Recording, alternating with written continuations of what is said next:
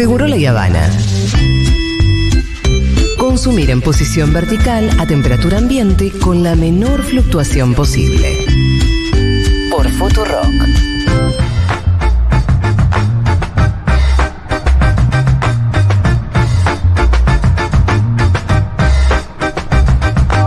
Bueno, Juan Manuel Carg, mañana, ah, qué susto, son las elecciones en Colombia. Se juega algo muy fuerte, ¿no? No solamente en Colombia, en el continente. Sí. La posibilidad que por primera vez gobierne la izquierda en Colombia, lo decimos una y otra vez, pero de eso estamos hablando. Mañana sábado, ¿O perdón. no? No, no, el, Ah, día- el domingo. día domingo, el día domingo. Ah, pero mañana bueno, eso, quiero estamos, decir. no, es que estamos medio en un Estamos en sábado, ¿no? Hoy es un viernes medio sábado, verdad, claro. estamos feriados. Sí, este domingo, segunda vuelta presidencial en Colombia. Habrá que prestar especial atención al porcentaje de participación, ¿no? Acuérdense que en la primera vuelta hubo un 45% de abstención, es decir, de gente que no fue a votar. Y un balotaje, como vos bien decís, Julita, donde salió primero en la primera vuelta Gustavo Petro, del Pacto Histórico, de la izquierda colombiana. Y segundo, quien fuera la sorpresa, este ingeniero Hernández, ¿no? Eh, Bueno, un hombre que ya pasamos eh, su pedigree de audios. Desagradable como cucharón de moco. Sí, eh, un personaje de esos personajes típicos eh, latinoamericanos, ¿no? Que podría estar en un cuento, pero ahora está disputando una elección. Sí, en un mal cuento. Sí, en, en un mal viaje. Sí, sí, en sí. un mal viaje. ¿Se acuerdan de ese cuchillazo que sufrió Bolsonaro en 2018, no? Juiz de Fora. Este hombre Hernández esta semana dijo que estaba amenazado, mm, que le iban a hacer un atentado a cuchillo y por eso se fue a Miami.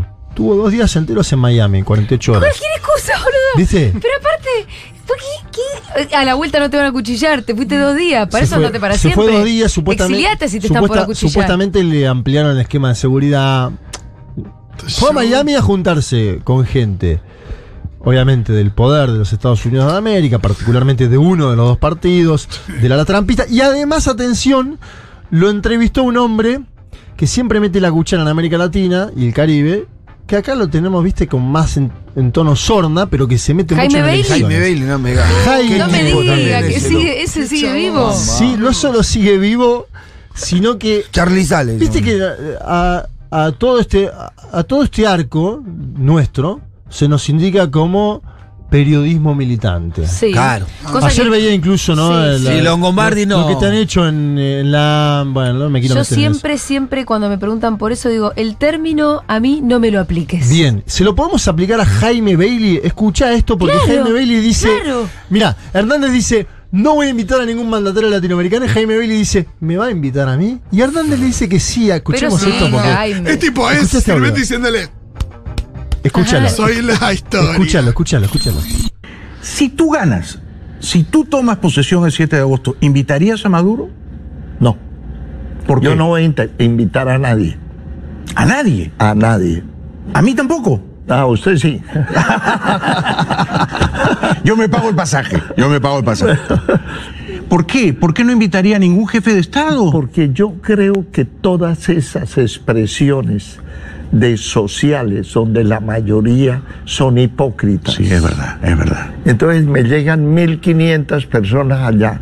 Hay que darles whisky, hay que darles champán, Sí, sí, sí. hay que darles boquerones, hay que darles salmonetes, hay que darles caviar, hay que darles un pocotón de atenciones que ese día valen más de 600 mil dólares. ¿Sabe quién son los invitados? Mi mamá, mi esposa, mis hijos, usted, el presidente del Senado de, colombiano que actúa como notario y donde no valga nada.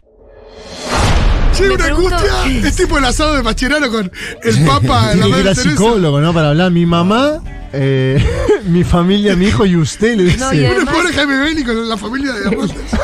Eh, es, es lo que le pasa a un tacaño cuando tiene que organizar su cumpleaños que se pone a pensar en tengo que comprar esto. Claro, este no quiere esto. invitar a nadie, ¿no? Salmonetes, ¿qué serán? Boquerones. Qué rico los boquerones igual, ¿eh? chabón. ¿Qué son los boquerones? Whisky tira primero. unas anchoas. Whisky tira primero, ¿no? Hay que Le darle. faltó estupefaciente, algo, ¿no? Sí, sí, más diga falopa. No, igual, pero fíjate que estrechez, ¿no? Esto de, con, con la excusa esta de, de- del, no sé, de la...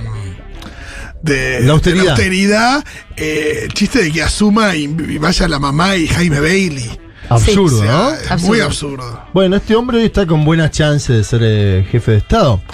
de Colombia. Obviamente, en medio de todo esto aparece el candidato progresista. Hablo, hablo de Gustavo Petro. Ayer había pautado un debate Eso, presidencial. tío, ¿por qué no se presentó? Porque Hernández huyó del debate. Hernández primero puso muchas condiciones. Dijo que se haga en mi ciudad, que vayan tal y tal eh, periodista. Puso mil condiciones. Petro dijo, acepto todas. Ah, mira. Bien, Petro. Claro, estuvo muy bien Petro en eso. Hernández dejó pasar el tiempo, las horas, y obviamente hoy ya no se puede hacer ese debate porque Uh, estamos había en una veda. foto del equipo de, de- de- de- de Petro como mostrando la ausencia del equipo de Y claro. Hernández en el y- debate, y ¿no? Claro, Petro Lo que pasa es que también el que se siente ganador puede faltar. Siempre falta. Que se siente ganador en general, Falta. Falta. siempre falta. Porque tiene por- algo que perder. Exacto. Y este señor, aparte, imagínate que es un tipo que habla por los codos, ¿no? Hernández, decimos. Claro, te podés equivocar mucho más que Claro. si tenés algo pautado. Ángel Becasino, que es el estratega de comunicación de Hernández, le dijo, pedile todas estas condiciones que no te lo va a aceptar. Porque además fue el estratega de Petro, Ángel Becasino antes. Y Petro muy inteligentemente dijo, Ah, acepto sí. todo. Y aún así no se dio el debate. Petro dice, atención con esto. Petro dice que desconfía del sistema electoral colombiano. Ay. Esto en Uh, general eso cuando... No me gusta nada. Eso Bueno, es muy perdedor. Como tono en general es de perdedor. Sí. Pero Y el que empieza a nu- denunciar fraude antes de las elecciones, Pero- pasó la con tiene Trump. Pero pa- pará. Pero acá no tenés la, la- la opción de un oficialismo que está eh, dirimiendo la elección y que podría, eh, digo, con el, no sé, con el aparato del Estado generar. Y a veces sí. se plantean las, las dudas sobre algo así, pero acá, ¿por qué Hernández habría de tener poder para hacerlo? Petro dice que el uribismo ya está jugando con A Hernández. ese nivel. Claro. A ese nivel. Es que las élites han. Elegido a Hernández. Se han abroquelado al mal menor, entre comillas, lo pongo, ¿no? Sí. Eh, y dice que no confía en el sistema electoral colombiano. Escuchemos este audio de Gustavo Petro, el candidato de la izquierda de colombiana. Para terminar, usted ha dicho que no hay neutralidad en la registraduría. ¿Aceptará los resultados en caso de perder y confía en el sistema? Depende de que no haya eh, eh, golpes contra la transparencia electoral, porque no confío en el sistema electoral colombiano. De hecho, y ante el fallo del máximo organismo judicial, el Consejo de Estado, en el contencioso administrativo, se ordenó que el software de escrutinio de los votos fuese propiedad del Estado para que pudiera ser auditado técnicamente, que no tuviera algoritmos maliciosos, etcétera. A la fecha, ya estoy a, tres días de elecciones, no se nos permitió hacer la auditoría porque se incumplió la sentencia eh, y hoy tienen es un software alquilado desde hace 20 años de una empresa privada que no permite la auditoría. No hay garantías. ¿Esto es así? O sea, es voto electrónico, eso es lo que yo Denuncia a Petro que hay, un- hay una parte en Colombia que es diferente a la Argentina. En Argentina, ¿quién hace el escrutinio? El Ministerio del Interior. Sí, y te diría que más, y eso es lo que siempre decimos acá y defendemos, también el propio pueblo argentino. Bien. ¿No? Como la ciudadanía va, te toca ser presidente de mesa, los Sí. partidos tienen a sus fiscales, entre todos como que contamos los votos al final, ¿no? Y después con un último, el tema de los telegramas y todo eso lo termina siendo, claro. Sí, Colombia es boleta única, obviamente después con este software que plantea Petro. Sí. Pero está bien lo que vos decís porque no hay una sociedad civil organizada que pueda controlar eso, al menos en la manera en la que lo que plantea el candidato Sí. Gustavo Petro. Ojo, yo tampoco creo que Hernández la tenga la estructura, ¿eh? Acordate que Hernández es un candidato que se mete por la ventana. Claro. Hay que ver si se la presta el uribismo la estructura. Que es lo que se está debatiendo a estas horas en Colombia. ¿Quién le presta y quién no? Sí, si caracterizamos el uribismo, pues, es más posible que esté cerca de él que. Tiene que Petro. mucha estructura el uribismo, claro, y es muy probable. Y además, atención con esto que dice Pitu. Buena parte de la derecha continental, así Sí. como en la primera vuelta viajó mucha parte de la izquierda continental esperando un posible triunfo de Gustavo Petro, esto ahora, de cara al balotaje, se dio vuelta. Está viajando la derecha Claro. continental, esperando que triunfe Hernández. Viste que Hernández dice yo soy de centro. Sí. Ahora viajan, Pero viajan los peores, viajan a sí. apoyarlo los fantoches más fantoches. Entre Pero ellos. Milei va a empezar a decir que de centro y que no sé qué hay a la derecha ya. Bueno, lo nombraste, el diputado Javier Milei. ¿Va a viajar? También fue uno de los que viajó. Viajó, Viajó, a viajó. Colombia, Viajó. sí. se ausentó de la Cámara de Diputados. Sí, Ah, ahí estaba, ahí estaba. Se ausentó, de hecho, Leandro Santoro lo polemiza de eso, por eso, ¿no? Le dice que largue la sombrilla, que está de vacaciones en Colombia y demás.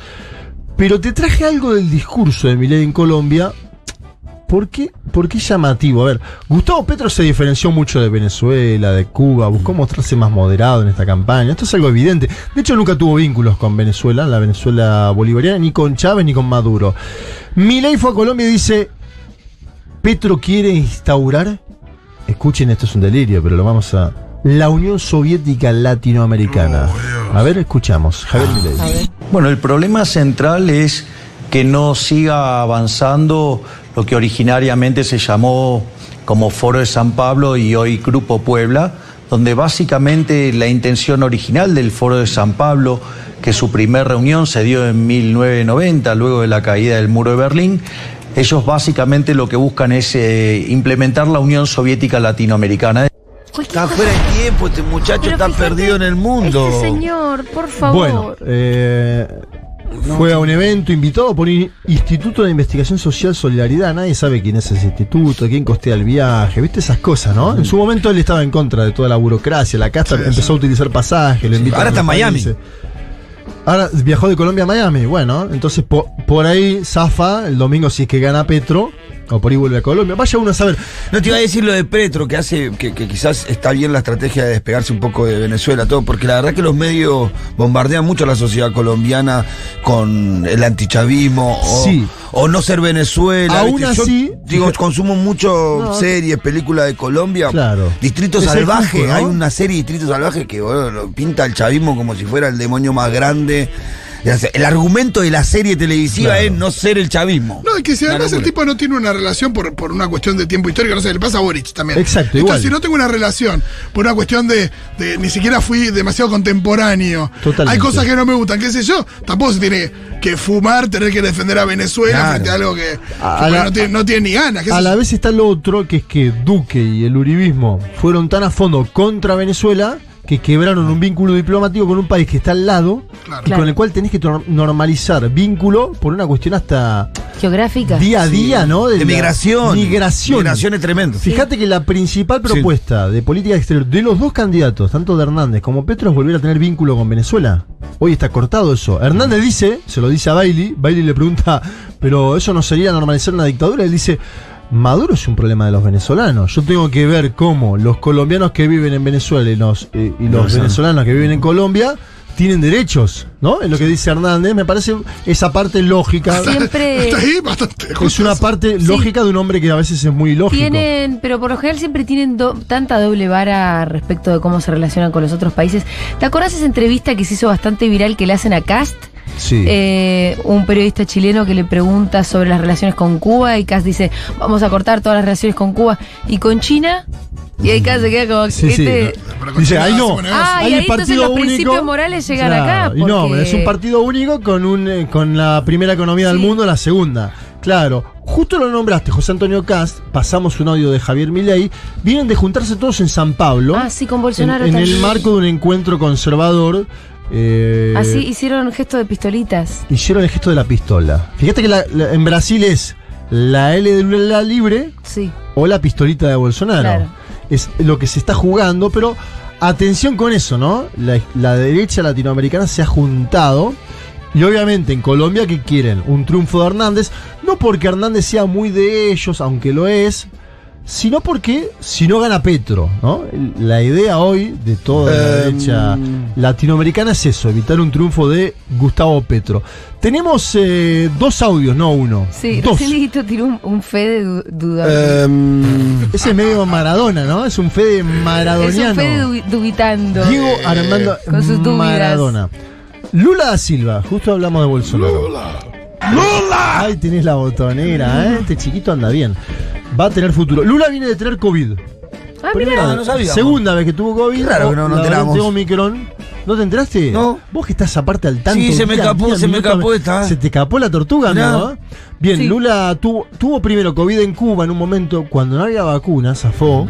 Mirá que es un tipo Ay, grande. menos mal Lula. que zafó, la verdad. Sí, claro. Cuando no Agarrate había al señor vacuna. viejo con COVID. Y pero viste que Cuba en vacuna. eso tiene, ¿no? sí, sí, alguna Cuba le experiencia. tiraron- La soberana le Le tiraron para acá. tiraron Sí, claro. a claro. troche y moche. No tenía incluso todavía vacuna. No, no estaba. Lo habrán metido en una incubadora gigante Sí, le dijeron, este es Lula, hay que Sí, salvarlo. Hay que salvarlo. si no, que, no, si no está Lula, no sé. Y ahora le dieron el positivo y en un momento se testeó a los 5 días, 6 días, 7 días, no me acuerdo en cuál, le dio negativo, entonces ¿qué hizo? Lo primero que hizo fue un acto político, Bien. Lula, claro, tipo que vive de hacer política y que su pasión está en la política. A Minas Gerais. Mira, Gerais. Minas Gerais. eh, ¿Qué dijo Lula en Minas Gerais? Tengo un audio de ahí, después tengo otro que les va a encantar, pero vamos a empezar por este. Este me parece polémico, pero a la vez, por eso también lo traigo.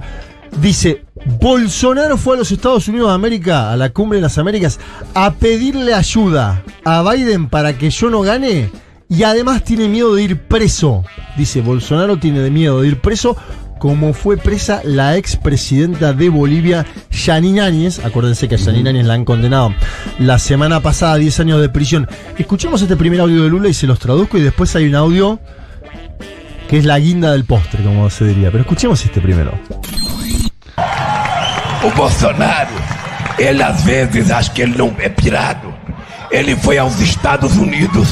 Ele foi aos Estados Unidos pedir pro Biden: Olha, Biden, você precisa me ajudar, porra. O Lula, o Lula não pode ganhar as eleições. Você precisa me ajudar. Eu quero dizer pro Bolsonaro seguinte: Bolsonaro, o Bolsonaro morre de medo. Ele morre. Então, essa coisa, essa coisa, ele morre de medo. Ele agora tá com medo de ser preso, como foi a presidenta que deu o golpe no Evo Morales. Picante, Lula, ¿no? ¿Qué dice? Picante, dice. Pero Bol- que nos lo traducí porque algo me pareció agarrar, pero. Bolsonaro fue a Estados Unidos a pedirle ayuda a Biden, dice, el presidente de los Estados Unidos de América. Le quiero decir algo. Le- Bolsonaro no puede ganar, no puede ganar, Claro. Lula no puede ganar. Lo imita, lo imita. Hermoso. Lula no puede ganar. Le quiero decir algo, dice Lula. Está muerto de miedo. Tremendo eso cuando le quiero decir algo, tiene miedo de ir preso y ahí le mete Ah, claro. como fue la presidenta que le dio el golpe a Evo Morales. Acuérdense que Yanine Áñez Chávez, Sí, sí. la presidenta de facto de Bolivia, tuiteó el día que Luis Ignacio Lula da Silva fue condenado Claro, por sí. el juez Sergio Moro Sí, sí, sí, sí. y dijo Lula va a la cárcel. Entonces, en este momento, Lula en Minas Gerais le pasa esa pequeña factura a la condenada expresidenta de facto de Bolivia. A 10 años. Sí, condenada a 10 años de prisión. Y le dice a Bolsonaro, ojo amiguito, porque este también puede ser tu camino. No digo que Lula después vaya a involucrarse a fondo en el proceso. Hacer el contralofer. No lo digo eso. No. Ahora digo, Lula está planteando algo. Claro, hay que ponerse en la piel de un hombre que estuvo 580 días detenido Pero, claro, ¿sabe a los salgo 70 y yo? pico años, ¿no? Pero sé cómo salgo yo de la cárcel buscando venganza. Soy un personaje Y- y a- de Tarantino. Sí, y aparte Bolsonaro le va a dejar un montón de migas tiradas en el suelo para que la vayan recogiendo y lo liquiden. Sí, Bolsonaro hizo muchas, ¿no? Esa- Sí, claro. Es ese número 5 que hizo una falta acá, una falta allá y va al árbitro y le dice una acá, una de allá, una allá. Si te tengo que sacar tarjeta, te tajo, ¿no? Bien. Y ayer Lula comenzó una gira por el nordeste brasileño, un lugar donde es muy fuerte. Acuérdense que él es de Pernambuco, va a San Pablo, trabaja, pero él siempre tuvo un vínculo con el nordeste. Es el bastión electoral del Partido de los Trabajadores del Nordeste, a la vez el lugar podríamos decir, con más pobreza de Brasil. Un Lula que es fuerte en el segmento pobre, porque obviamente los que menos tienen dicen, este tipo es como yo. Y Lula sacó 30 millones de brasileños de la pobreza. ¿no? Exacto, que ahora mucha parte de eso, Pitu lastimosamente volvió a Volvió. ingresar. Lula se, puso- se pone a hablar sobre la vejez, ¿no? Y dice, la vejez solo acontece, y escuchen esto, porque me parece que es bueno para pensarlo. Enamorado, ya lo veo. Sí, Uy, no, no, Sí, no, pero no Lula. se, él no se mete ahora en el lado buque de la... Obviamente después se metió, pero lo corté. Ahí te lo cortaste porque sabía que te iba a Se mudar. ahí. metió, pero la corté.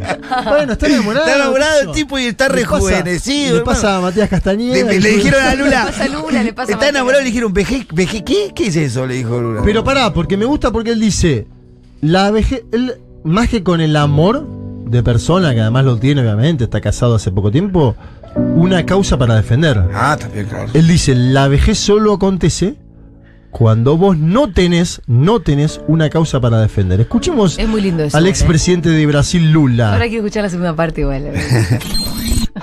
Eu pensei, eu pensei que eu ia ficar velho. Ô Garibaldi, você sabe que eu tinha medo de ficar velho.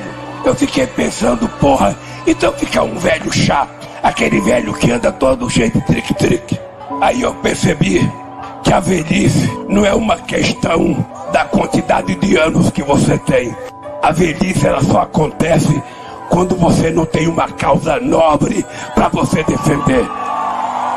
E se você tem uma causa nobre e essa causa é importante, você não vai ficar velho. Traduzco, Hermoso. traduzco. Yo pensé que me iba a volver viejo. Garibaldo, nombra uno, ¿no? Que estaba ahí. ¿Vos sabés que yo tenía miedo de ser viejo? Me gusta. Lula en eso, y abro un paréntesis. Habla y cuando va hablando mira gente. Y Medio Cristina también eso, ¿no? Yo Cristina creo que- tiene también de. dice, eh, ay, vos, no Sí, sé que, qué. ¿te acordás que le dijo Guado tenías el bigote el otro El- día, no? Sí, claro, Siempre claro. Cristina usa Guado. eso de. Claro, De meter es una forma de vincularte con el el grandes líderes abajo. populares, grandes líderes populares. Tenés que tener muchos kilómetros también para Eh, hacer eso, ¿no? Para tener sí. esa capacidad. Mucho manejo de la escenografía, de la dialecta, de Vos todo. sabés que te están escuchando. Imagínate que el anterior de Cristina tenía que leer, leía mal, imagínate si le pedimos que hable con el público, estaba en el horno. Claro. Además, lo que generan es que cuando nombran a alguien, después ese alguien le arman un. Olvídate, también, claro. Dice, yo percibí que la vejez no es cuestión de la cantidad de años que vos tenés. La vejez solo acontece, dice Lula, cuando vos no tenés una causa noble para defender.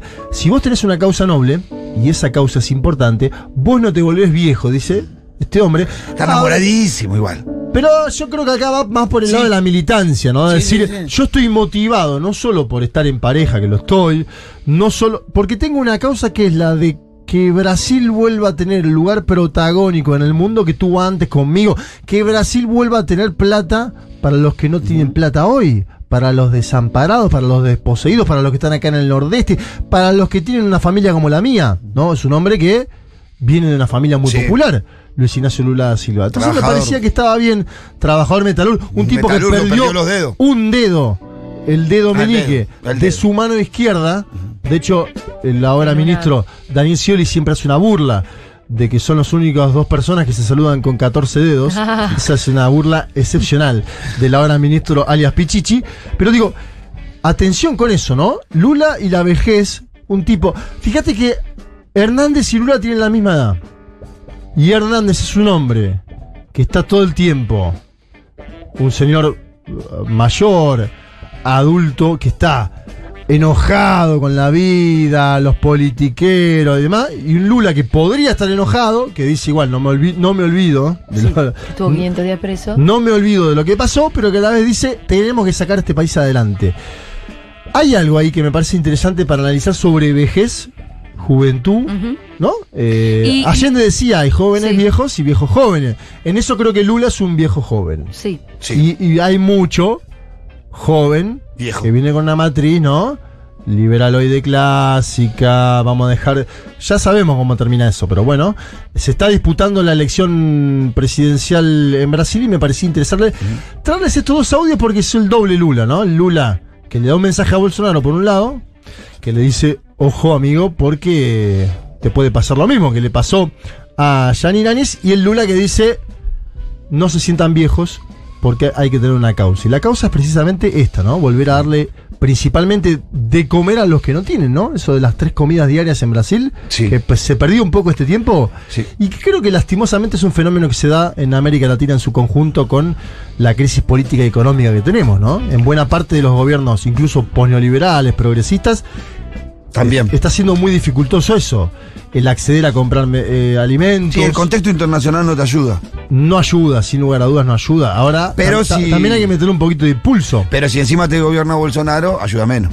sin lugar a dudas. ¿No? Así que. Juanma, te escuchamos el domingo. A vos y a todo el equipo de Un Mundo de Sensaciones. No se olviden a las Me- 12 una cobertura especial de lo que va a ser las elecciones. Y- Colombia decide, Juliana Assange, tenemos de todo un poco para este día domingo. Vale, que ¿Bolivia va a pedir la captura internacional de Macri al final o no? No lo sé, te lo voy a contestar el día domingo. Excelente, no hay que perderse ese Voy a preguntarle a fuentes del gobierno boliviano y vamos a ver. ¿Usted dice que la pide? Decían que la pedían la semana que viene. Bueno, vamos a analizarlo, vamos a preguntar al gobierno de Luis Arce Catacora y te contestamos el domingo. Gracias, te vamos a escuchar. Muy bien, Juanma, chau, hasta el domingo y entre nosotros nos volvemos a ver el viernes que viene. Ya chau, venimos. Chau.